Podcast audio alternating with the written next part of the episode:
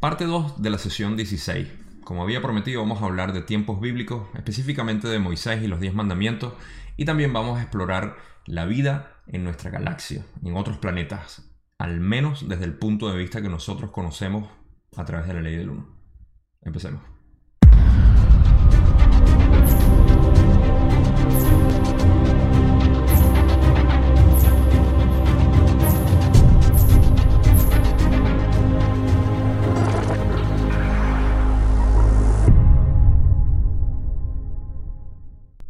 Si recuerdan, en el video pasado hablábamos de lo que era el complejo de memoria social que el grupo de Orión mandó aquí hace 3600 años. Sé que en el texto va a aparecer 2600, pero esto fue corregido en la sesión 17, así que voy a decir la fecha eh, adecuada, la cual es 3600 años atrás.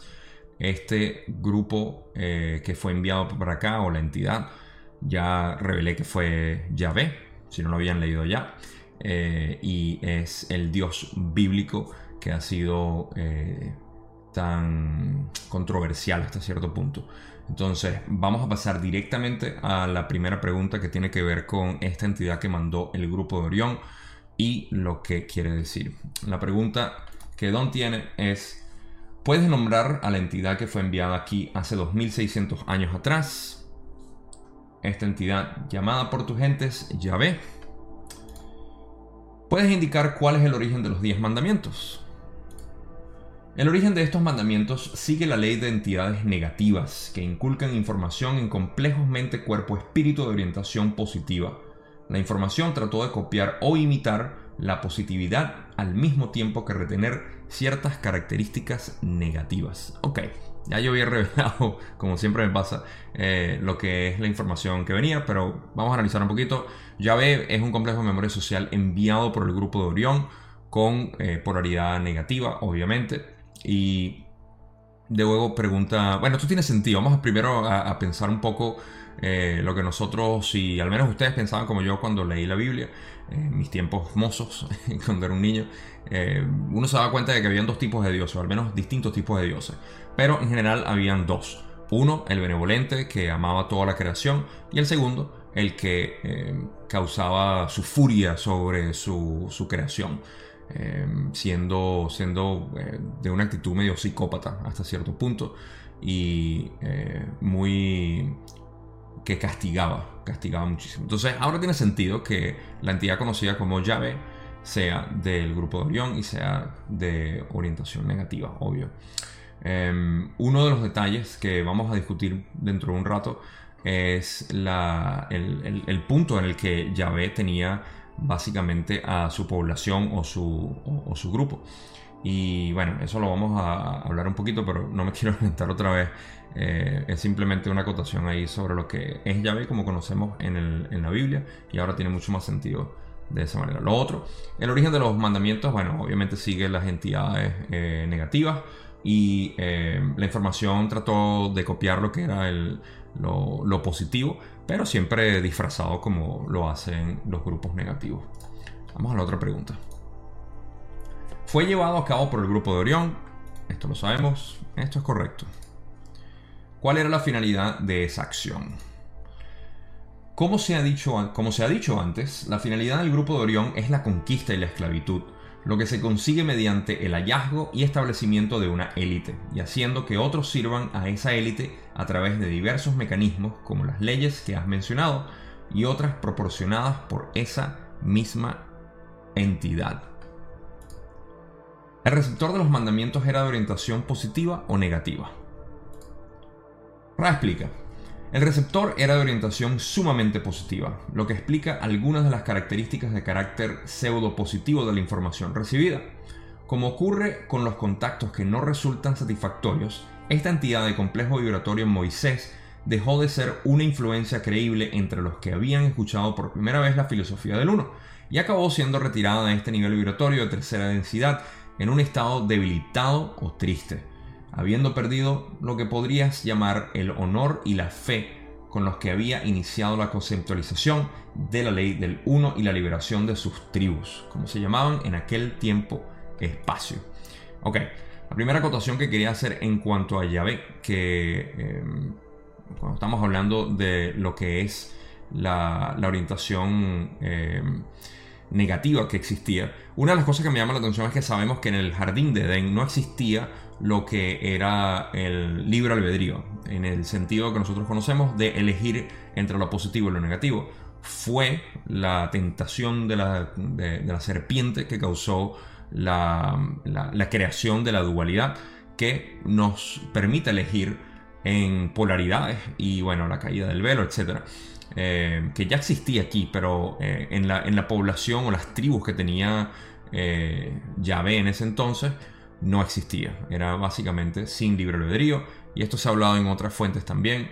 De nuevo, estoy yo compartiendo información que, he tenido por otras fuentes y que trata de encajarse dentro de lo que es eh, la entidad de Yahvé y por qué es también considerada como una entidad negativa.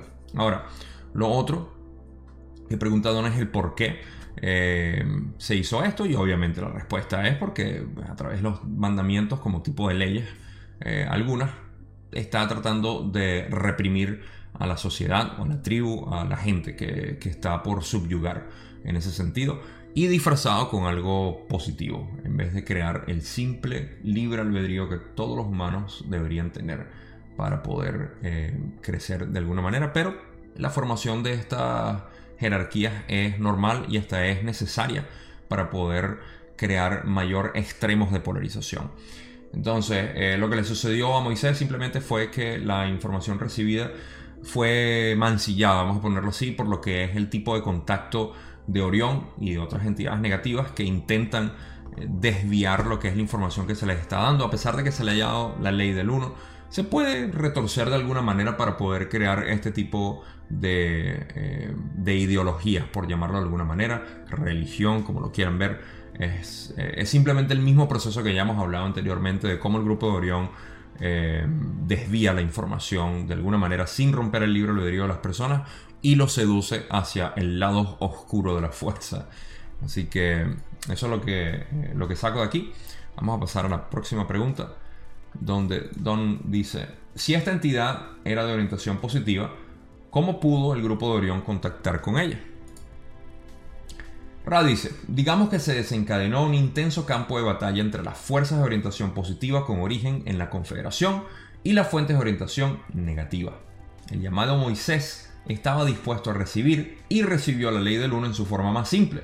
Sin embargo, la información se tornó de orientación negativa debido a la presión de su pueblo por llevar a cabo determinadas cosas físicas en los planos de tercera densidad, lo cual dejó a esta entidad expuesta al tipo de información y a la filosofía de la naturaleza de servicio al yo.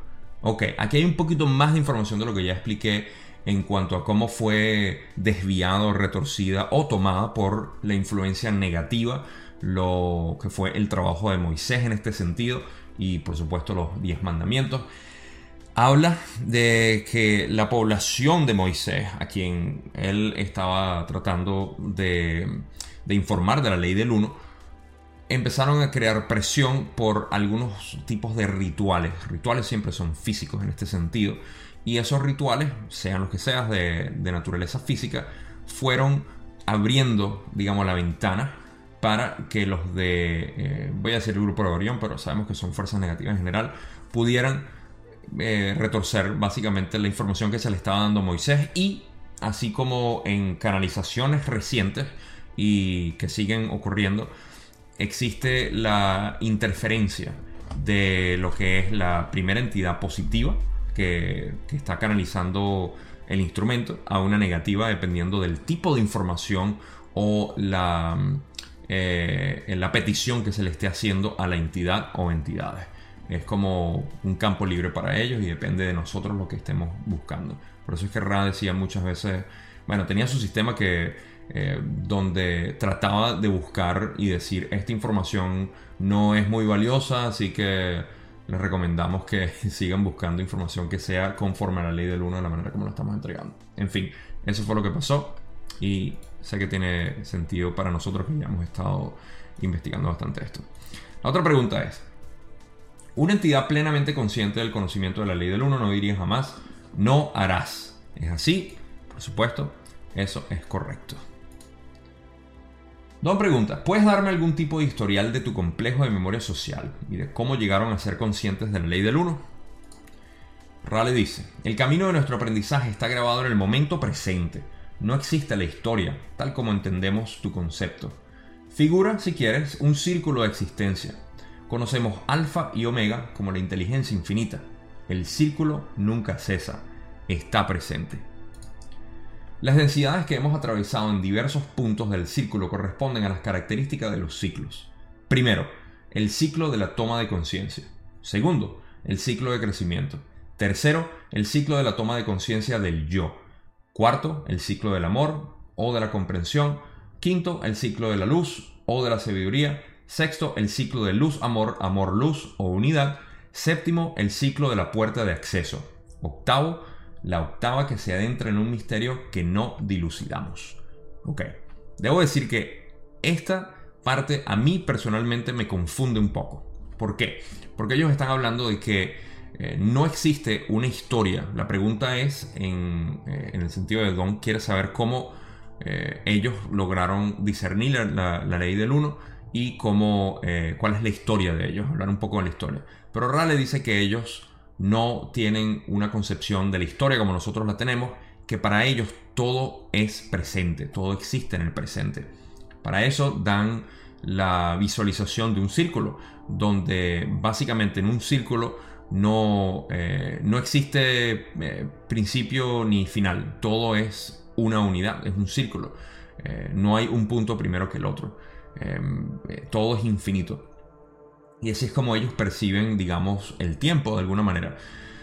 Yo sé que el tiempo en otras densidades se percibe de una manera distinta. Lo que yo puedo intuir en todo esto es que lo que eh, historia es conocimiento, ¿ok? Para nosotros es el equivalente sinónimo de conocimiento. Si tú sabes mucha historia, sabes mucho conocimiento del pasado. Pero conocimiento como tal, cuando es presentado eh, de repente para estas entidades en eh, una percepción distinta, es conocimiento general. Entonces no existe historia como tal de, lo que ha sucedido. De nuevo, esto es lo que yo interpreto, no tiene por qué ser así. Pero por eso es que dicen que no hay historia y que eh, todo está en el presente. Básicamente en el presente ellos tienen conocimiento de todo. Em, creo que es mi mejor esfuerzo para tratar de explicar esa parte.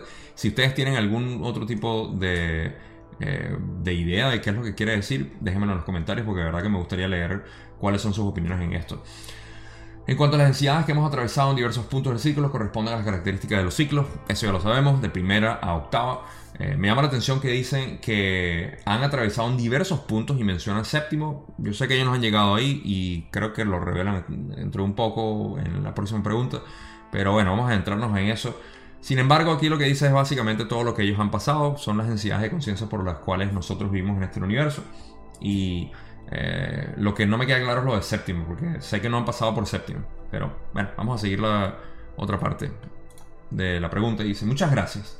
En material anterior, antes de que comunicáramos con ustedes, la Confederación manifestó que no existe realmente pasado ni futuro, que todo es presente. ¿Sería esta una buena analogía? Rale dice, en tercera densidad existe el pasado, el presente y el futuro en una visión de conjunto como la que puede tener una entidad extraída de la continuidad del espacio-tiempo, puede verse que en el ciclo de conclusión existe únicamente el presente. Nosotros mismos buscamos aprender esta comprensión. En el séptimo nivel o dimensión, si nuestros humildes esfuerzos son suficientes, nos convertiremos en uno con todo, careciendo de ese modo de memoria, de identidad, de pasado o futuro, pero existiendo en la totalidad. Otra pregunta que puede ser un poco confusa. Y de nuevo, em, tiene que ver con lo que es la percepción del tiempo. Pasado, presente, futuro. A pesar de que eso existe para nosotros aquí en tercera densidad y ellos lo corroboran, lo otro que extraigo yo de aquí cuando dicen que una persona o una entidad extraída, básicamente alguien que muere en este espacio-tiempo y va al tiempo-espacio, de, uno de los fenómenos que ocurren en tiempo-espacio es que no existe el traslado a través del espacio, sino a través del tiempo. Por ende, nosotros como entidades podemos revisar lo que es eh, la vida que tuvimos y nuestras vidas anteriores también. Si mal no recuerdo. Sé que al menos podemos revisar la última eh, encarnación que tuvimos, pero tiene sentido que las anteriores también. Es parte de nuestra eh, base de datos. No, no lo dudo. Cierto que es así. Entonces, de esa manera podemos ver que no existe pasado ni presente. O sea, en ese lugar, en el tiempo-espacio, existimos para revisar el tiempo. Aquí existimos para revisar el espacio, ¿ok? En el cual existimos. Y nosotros, por eso es que dicen, es el eterno presente en el que vivimos, a pesar de que hay un pasado aparente y un futuro. Sí existen, pero no existen en cuanto a la percepción que nosotros tenemos, siempre es el presente, porque estamos modificando básicamente el espacio, no el tiempo. En el reverso modificamos el tiempo o nos movemos a través del tiempo, pero no el espacio. Poco confuso, pero de nuevo, es la percepción que existe en las distintas dimensiones o densidades de conciencia. Eh, la parte práctica que puedo sacar de esto en realidad es que no existe, que es lo que ellos dicen, el presente, pasado, futuro, para una entidad que está en, eh, el tiempo-espacio. Me confunde es que ellos dicen que en el séptimo, perdón, en, eh, nosotros mismos buscamos aprender esta comprensión, como que no lo entienden todavía del todo. Y esto puede ser de repente respondido por lo que yo puedo intuir y puedo sacar de aquí, que dicen que ellos están en el proceso de llegar a séptima, donde ya no existe ningún tipo de identidad. Porque ellos siguen siendo, por ejemplo, un complejo de memoria social que se refieren a algún tipo de, conocimiento discernido, entre otros. ¿okay? En séptima simplemente se van a disolver por completo como complejo de memoria social y van a ser uno con el creador. Por ende, existiendo en la totalidad de lo que es el universo y la creación como tal. Entonces, de repente ahí es donde realmente dejan de existir pasado, presente, futuro, desde tiempo-espacio o espacio-tiempo como lo quieran ver, y son uno con la totalidad. Sin embargo, a mí me queda un poco confuso y tengo que confesarlo. Si tienen algún tipo de comentario aquí, por favor, déjenmelo saber porque eh, me gustaría saber qué más podemos sacar de esto, pero eso es todo lo que tengo yo para ustedes con esto. Don pregunta, ¿eso significa que tendrán conciencia de todo lo que es? Esto ya lo hablamos. Es correcto, en parte. Según lo entendemos, no se tratará de nuestra propia toma de conciencia, sino simplemente de la toma de conciencia del Creador. El Creador abarca todo lo que existe. Por consiguiente, ese conocimiento sería accesible. Ok, bueno, eso ya lo discutí, es la parte en donde ellos se van a ir a séptima y se van a unir con el Creador, van a tener percepción o experiencia del todo y unión con el todo, eh, que es lo que están aprendiendo justamente en sexta. Y lo otro es que debe ser fascinante, una experiencia, la, experiencia mística más eh, impresionante que podemos tener como entidad separada del creador, uniéndonos con el creador. Yo no soy mucho de visualización en ese sentido, pero me puedo imaginar la experiencia que debe ser tan indescriptible en, en ese sentido. Pero bueno, ya, dejo de soñar en, en el proceso. Vamos a pasar a algo un poco más terrenal. Don pregunta, ¿cuántos planetas habitados existen en nuestra galaxia? Ra responde, suponemos que te refieres a todas las dimensiones de conciencia o densidades de toma de conciencia. Aproximadamente una quinta parte de todos los entes planetarios alberga conciencia de una o más densidades. Algunos planetas son habitables únicamente para determinadas densidades. Por ejemplo, en este momento tu planeta es habitable para las densidades primera, segunda, tercera y cuarta. Primero, eh, ya nos están diciendo que en la galaxia existe un quinto de la población, de la población de, planetas, la cantidad de planetas que hay que tienen vida de toma de conciencia. Ahora, algo muy importante que vamos, eh, quiero hacer notación ahorita y recuérdenlo para dentro de las próximas preguntas, es que habla de una quinta, eh, una quinta parte de todos son refiriéndose a las dimensiones de conciencia o densidades de toma de conciencia. No sé si aquí se refiere a lo que es de tercera en adelante. Van a dar unos porcentajes extraños, esto va a ser un poco confuso.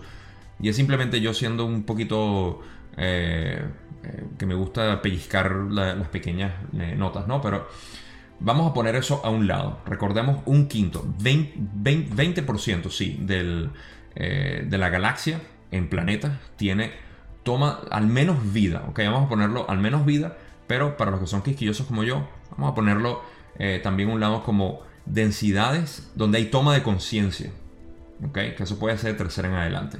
Y esto va a ser para una pregunta más adelante, así que no, no le presten atención mucho ahorita, pero recuérdenlo. Solamente la posibilidad. Ahora, lo otro que podemos sacar aquí, que ya lo sabemos, es que eh, nuestro planeta está eh, habitable para cuarta densidad ya. Dicen primera, segunda, tercera y obviamente cuarta que ya sabemos que está. Así que recuerden, cuarta densidad está ahí disponible. Vamos a hacer nuestro trabajo aquí para ver si nos vamos y nos cosechamos a cuarta densidad y unirnos a la fiesta que tienen allá arriba. Vamos a seguir, pero recuerden, no, no solamente nosotros, tenemos que llevarnos a toda la, población porque todos somos uno, muy importante recordarlo. a veces hablamos individual y eh, se nos puede olvidar que estamos aquí trabajando para todos en realidad. Ok, vamos a seguir para no seguir confundiendo. A grosso modo, ¿cuál es el total de planetas de esta galaxia, de estrellas en la que nos encontramos, que son conscientes con independencia de su densidad? Rale dice aproximadamente 67 millones. Don pregunta, ¿puedes decir qué porcentaje de ellos son de tercera, cuarta, sexta densidad, etcétera? Y aquí vamos Ra dice, hay un porcentaje del 17% de primera densidad, un porcentaje del 20% de segunda densidad, el 27% es de tercera densidad, el 16% de cuarta densidad, el 6% de quinta densidad. La información restante no debe revelarse. Ok, Ra continúa en esta respuesta, em, pero em, aquí quiero hacer una pausa para poder explicar eh, lo que venía diciendo. Vamos a imaginar que el 20% que había dicho anteriormente, un quinto de todos los planetas en las galaxias tienen vida. ¿Ok? Eso quiere decir que de ese 20%, que son 67 millones, estos porcentajes aplican. 17% únicamente están habitables primera densidad. Básicamente se están formando los planetas. 20% de segunda densidad tienen vida animal, vegetal, oso equivalente. 27% es de tercera densidad, tienen humanoides como nosotros, con el velo y todo lo demás. 16% eh, de cuarta densidad, 6% de quinta densidad. La información restante no la pueden hablar porque tiene que ver con sexta y séptima. Si aplicamos esto a ese 20%, ok, bien. Tenemos básicamente la, eh, la población, digamos, de conciencia de, que existe de esta manera. Pero para la próxima parte es donde viene eh, lo, lo interesante. Vamos a pasar a eso hablaremos sobre un tema. Hay un porcentaje considerablemente alto, aproximadamente 35% de los planetas inteligentes que no encaja en los porcentajes. Estos misterios son de sexta y séptima densidad y no están disponibles para nosotros hablarlo. Ahora aquí puedo estar yo un poco confundido o simplemente eh, le quiero dar mucha vuelta, pero este 35% que tenemos de, planetas que no encajan dentro de los porcentajes, yo asumo que tiene que ver con el, 20% inicial que hablamos de el quinto de todos los planetas en la galaxia. ¿Por qué? Porque el anterior suma 86%. 86% de las... Em, eh, de todos los planetas habitables, ¿ok? Ese porcentaje que discutimos anteriormente, el 86% que pudieron describir, se refiere nada más al 20%, espero que esto tenga sentido, al 20% de lo que ya existe. El otro 80% no son planetas habitables de ningún tipo. Lo otro es que puede ser que este 35% se sume al 20% inicial que hablamos y entonces 55% de todos los planetas en la galaxia tienen vida, pero únicamente pueden hablar del 20% y no del 35% eh, adicional. Lo otro, simplemente para cubrir todas las bases, es que este 35% sí aplica al porcentaje hablado anterior, que llega a 86%, que eh, tiene eh, posibilidad de ser habitado por sexta y séptima de alguna manera, pero que no lo pueden discutir. Yo sé que esto es un juego de porcentajes, pero al punto que quiero llegar es que eh, ya sea 50% de todos los planetas en la galaxia, 55% de todos los planetas en la galaxia tienen vida, 20% lo podemos saber, 35% no, y o posiblemente el, eh, nada más 20% de toda la galaxia de los planetas eh, tienen vida y 35% de eso es aplicado a ese 20%. No sé. Creo que voy a hacer una gráfica mejor para poder ilustrar esto mejor la manera como yo lo veo. Si ustedes tienen una manera más simplificada de poder ver esto, déjenmelo saber también porque, de nuevo, este soy yo dándole vueltas a la maquinaria aquí y de repente puedo estar, como decimos nosotros, bien pelado. Vamos para la próxima pregunta. De estas primeras cinco densidades, han avanzado todos los planetas desde la tercera densidad mediante el conocimiento y la aplicación de la ley del 1. Eso es correcto, dice Ra. Entonces, el único modo de que un planeta salga de la situación en la que nos encontramos es que la población llegue a ser consciente de la ley del 1 y comience a practicarla. ¿Es así? Eso es correcto. Ok, aquí tengo que hacer una eh, notación. Bueno, primero que nada, en la pregunta 25, si vieron que tenía una notación en rojo, es porque me salté la pregunta 24, que simplemente fue una confusión de la pregunta y básicamente era la misma pregunta de cuántos planetas habitables existían. Eh, simplemente por cubrir de nuevo todos los detalles que tengo ahí, quería mencionarlo, se me olvidó decirlo anteriormente. Pero aquí están preguntando sobre la aplicación de la ley del 1 para nosotros poder progresar. ¿okay? Esto es muy importante yo eh, hacer una aclaratoria. Cuando hablan de, de practicar la ley del 1 para poder progresar, no quiere decir el material de Ra. El material de Ra habla sobre la ley del 1, pero no es la ley del 1, a pesar de que habla de la ley del 1. Mi punto es que no quiero que esto suene como que la mayoría de la gente tiene que conocer este contenido o tiene que aprender la ley del 1 de alguna manera. Es completamente viable y sucede, lo podemos saber en nuestros países con nuestros aborígenes que básicamente viven eh, sin ningún tipo de conocimiento, eh, vamos a decir, complicado. Eh, nos gusta decir avanzado, pero no es avanzado, es muy complicado. Y ellos simplemente viven naturalmente la ley del uno. No saben nada en, este contexto, pero tienen su conexión mucho más que nosotros, por supuesto. Y eso les permite básicamente ser las personas de servicio a otros que son fascinantes eh, individuos en todas partes del mundo, pero no tienen que tener conocimiento de la ley del uno, como lo conocemos nosotros. Básicamente lo son. Es un estado natural del ser humano ser y practicar la ley del 1 en ese sentido. Así que una notación importante porque aquí Don está preguntando que si tenemos que estar conscientes y sí tenemos que estar conscientes, pero es un estado natural, no el material de Ra ni nada que se parezca en cuanto a esto. Esto es para gente complicada como yo que no entiende muy bien lo que es la intuición y todo lo demás. Así que bueno, acotación ahí. Y vamos a pasar a la otra pregunta. Donde dice, ¿puedes decir qué porcentaje de planetas de tercera, cuarta y quinta densidad de los que has hablado están polarizados negativamente hacia el servicio al yo. Y luz roja aquí para Don. Ra dice, esta es una pregunta que no podemos responder, dada la ley de la confusión. Lo único que podemos decir es que las esferas planetarias de orientación negativa o hacia el yo son mucho más escasas. No sería conveniente dar cifras exactas. Don pregunta, Quisiera hacer una analogía respecto a por qué existen menos entidades orientadas negativamente y después preguntar si la analogía es apropiada. En una sociedad orientada positivamente hacia el servicio a los demás, sería sencillo desplazar una gran roca si todo el mundo ayudara a empujarla. En una sociedad orientada hacia el servicio al yo, sería mucho más difícil conseguir que todo el mundo trabajara para el bien común y desplazar la roca. Por lo tanto, conseguir que se hagan cosas para crear el servicio al prójimo y poder avanzar es mucho más fácil en las comunidades orientadas positivamente que en las comunidades orientadas negativamente. Es de esa manera y Ra dice eso es correcto. La analogía es simple.